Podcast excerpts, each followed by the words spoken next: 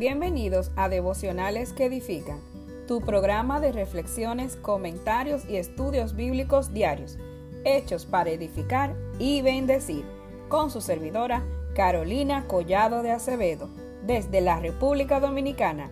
Recorramos juntos la palabra de Dios. La frase del día, el seguir a Cristo implica que debemos creer que Dios es quien dice ser y que hará lo que manifiesta que hará.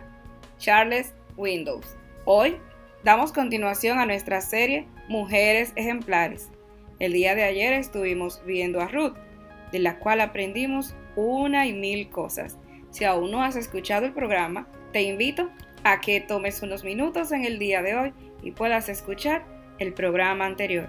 El día de hoy vamos a hablar de otra mujer ejemplar. No sabemos su nombre, pero la conocemos como la viuda de Sarepta, porque provenía de Sarepta o Saripto. Fue una ciudad fenicia situada entre Sidón y Tiro, que en el tiempo de Elías estaba en gran sequía. La viuda de Sarepta tenía un hijo y había perdido a su marido.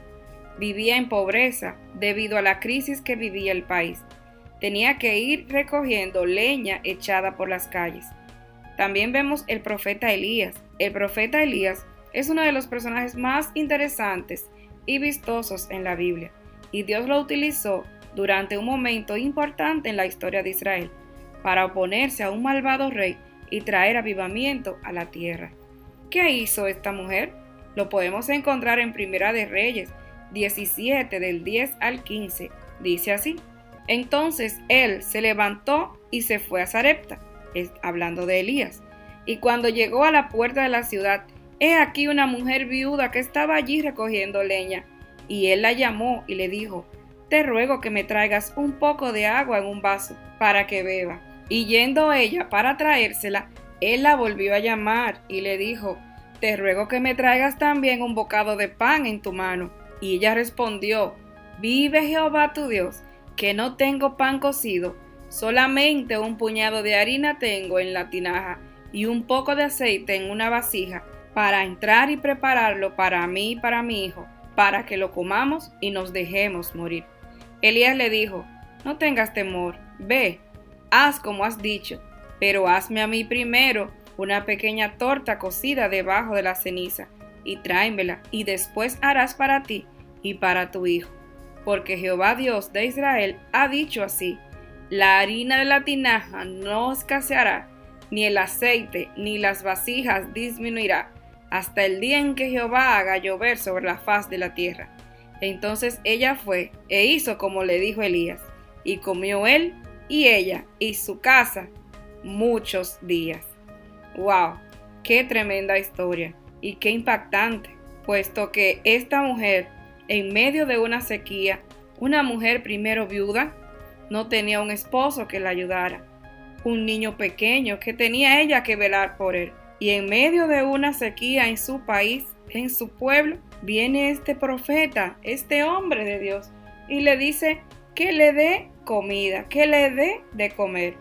Ella le da y le dice, solo tengo un bocado, solo me queda un poco de harina.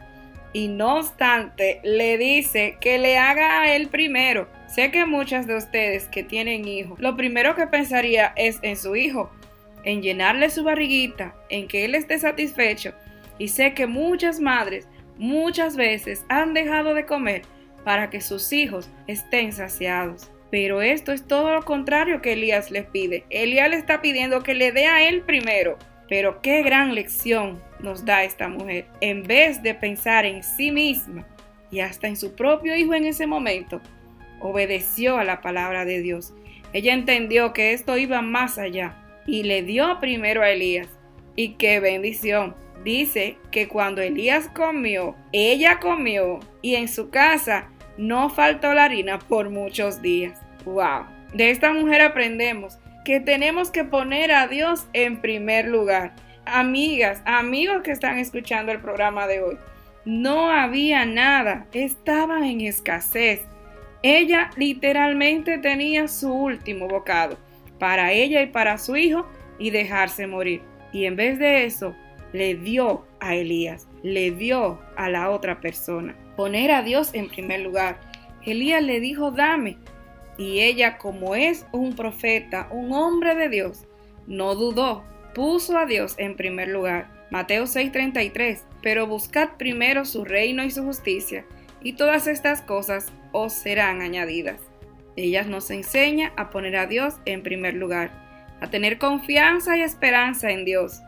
Juan 5:15, y si sabemos que Dios oye todas nuestras oraciones, podemos estar seguros de que ya tenemos lo que le hemos pedido. Nos enseña a ser compasivos, por lo tanto, como escogidos de Dios, santos y amados, revístanse de afecto entrañable, de bondad, humildad, amabilidad y paciencia. Colosenses 3:12. Esta mujer confió en Dios y lo puso en primer lugar en su vida, en una situación de extrema adversidad y escasez.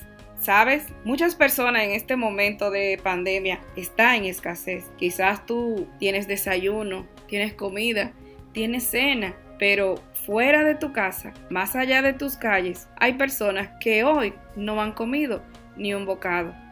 Que podamos ser como esta mujer, que aún no teniendo nada o teniendo la última porción de comida, no dudó en compartirla. Que veamos esta pandemia no como un castigo, sino como una oportunidad de ayudar al vecino, de ayudar al prójimo.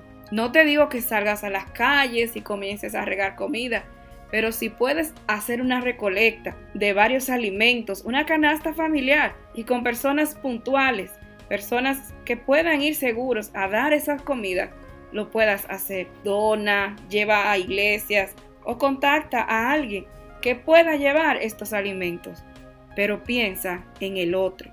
Piensa que hoy estas personas están en escasez y tú puedes ser de bendición. Aunque humanamente hablando esta mujer no tenía nada dentro de la palabra que Dios le había dado al profeta, estaba ya entendido que ella lo tenía todo, porque nosotros no dependemos de la realidad del sistema, sino de la voluntad y soberanía de Dios.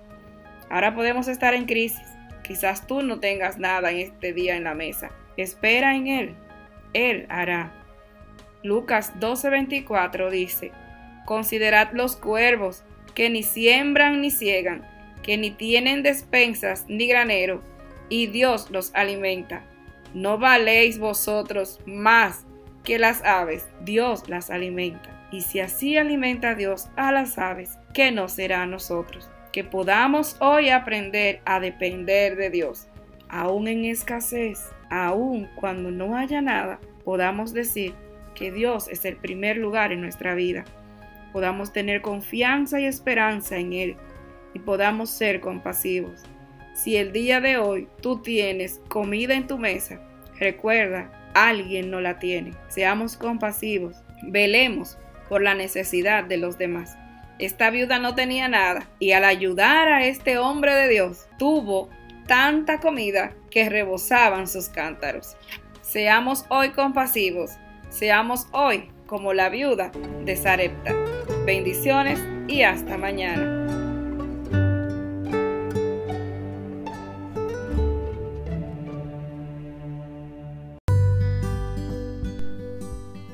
Bienvenidos a Devocionales que Edifican, tu programa de reflexiones, comentarios y estudios bíblicos diarios hechos para edificar y bendecir, con su servidora Carolina Collado de Acevedo, desde la República Dominicana. Recorramos juntos la palabra de Dios. La frase del día. Aunque todo parezca perdido, Dios siempre tiene el control de las cosas. Confía en Él. La semana pasada iniciamos nuestra serie Mujeres Ejemplares donde estuvimos viendo a Ana y aprendimos a depositar nuestras cargas en Dios. Hoy estaremos viendo otra mujer ejemplar. Ella es Ruth. ¿Dónde la encontramos? En el libro de Ruth 1 del 1 al 18. El autor del libro de Ruth es desconocido. La tradición judía apunta a Samuel. ¿Quién era esta mujer? Ruth no era israelita, pero se ganó un lugar entre el pueblo de Dios por su dedicación a Dios y por el amor a su suegra. Ruth 1, del 1 en adelante, dice así.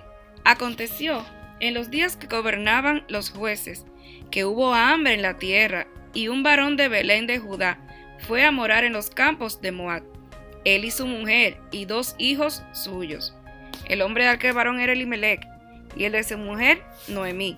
Y los nombres de sus hijos eran Malón y Kelión. Y murió Elimelech, marido de Noemí, y quedó ella con sus dos hijos, los cuales tomaron para sí mujeres moabitas. El nombre de una era Orfa y el nombre de otra era Ruth, y habitaron allí unos diez años. Y murieron también los dos, Maleón y Kelión, quedando así la mujer desamparada de sus dos hijos y de su marido. Entonces se levantó con sus nueras y regresó a los campos de Moab, porque oyó que en el campo de Moab Jehová había visitado a su pueblo para darles pan. Salió pues del lugar donde había estado, y con ella sus dos nueras, y comenzaron a caminar para volverse a la tierra de Judá. Y Noemí dijo a sus nueras, Andad, volveos cada una a la casa de su madre. Jehová haga con vosotras misericordia, como lo habéis hecho con los muertos y conmigo. Os conceda Jehová que hayáis descanso, cada una en su casa de su marido. Luego les besó, y ellas alzaron su voz y lloraron, y le dijeron, Ciertamente nosotras iremos contigo a tu pueblo. Y Noemí respondió, Volveos, hijas mías, ¿por qué habéis de ir conmigo? ¿Tengo yo más hijos en el vientre que pueda darle? Volveos, hijas mías, e idos, porque ya yo soy vieja para tener marido. Y ellas alzaron otra vez su voz y lloraron, y Orfa besó a su suegra, mas Ruth se quedó con ella. Y Noemí dijo, He aquí tu cuñada se ha vuelto a su pueblo y sus dioses, vuélvete tú atrás de ella. Respondió Ruth, no me ruegues que te deje y me aparte de ti. A donde quiera que tú fueres, iré yo, y donde quiera que vivieres, viviré. Tu pueblo será mi pueblo, y tu Dios mi Dios. ¿Qué hizo esta mujer ejemplar?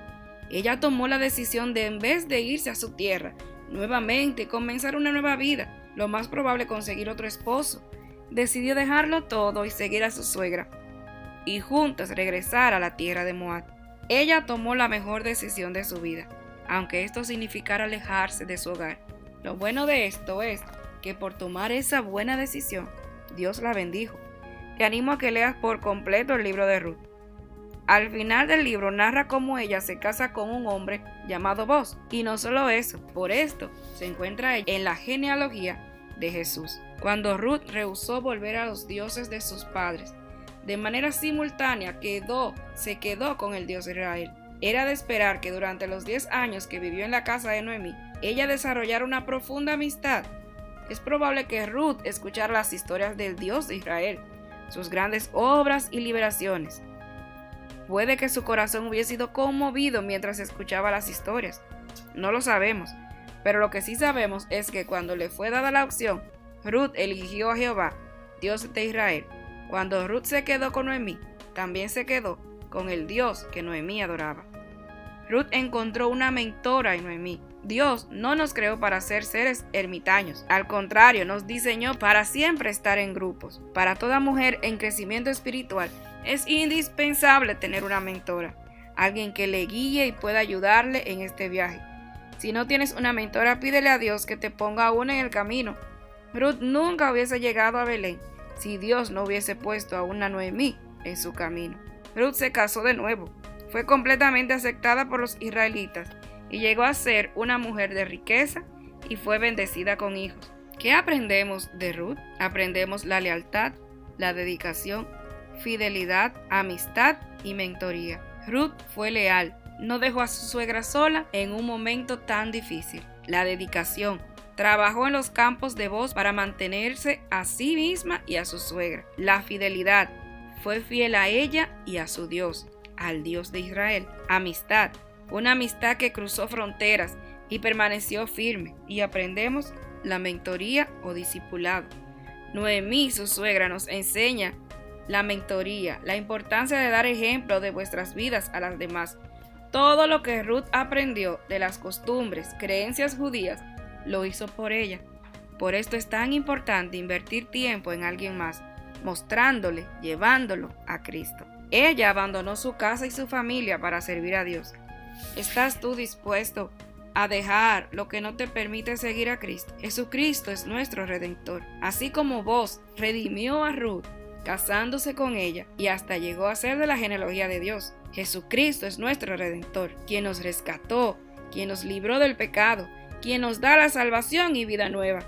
¿Quieres hoy aceptar su redención? ¿Quieres hoy vivir para Él? Tito 2.14 dice, quien se dio a sí mismo por nosotros para redimirnos de toda iniquidad y purificar para sí un pueblo propio, celoso de buenas obras. Acepta hoy la redención de Cristo. Así como Ruth nos enseña la lealtad, la dedicación y la fidelidad a Dios, así debemos nosotros aprender esto el día de hoy.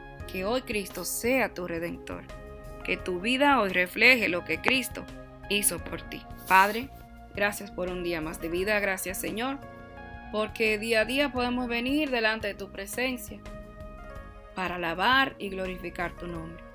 Gracias Padre por la redención. Gracias porque enviaste a tu Hijo, tu único Hijo, para morir por nosotros, para darnos salvación y vida eterna. Mira a las personas que están escuchando este programa, que aún no te conocen, que puedan aceptarte, oh Padre, como su redentor, como su Salvador. Gracias por todas estas cosas, oh Señor, y permite, Señor, que cada día se sumen más personas a la familia de Dios. Gracias, oh Señor, por tu redención, por perdonarnos de nuestros pecados. Todo esto te lo pedimos y te damos gracias. En el nombre de Jesús. Amén. Que tu vida hoy refleje lo que Cristo hizo por ti. Bendiciones y hasta mañana.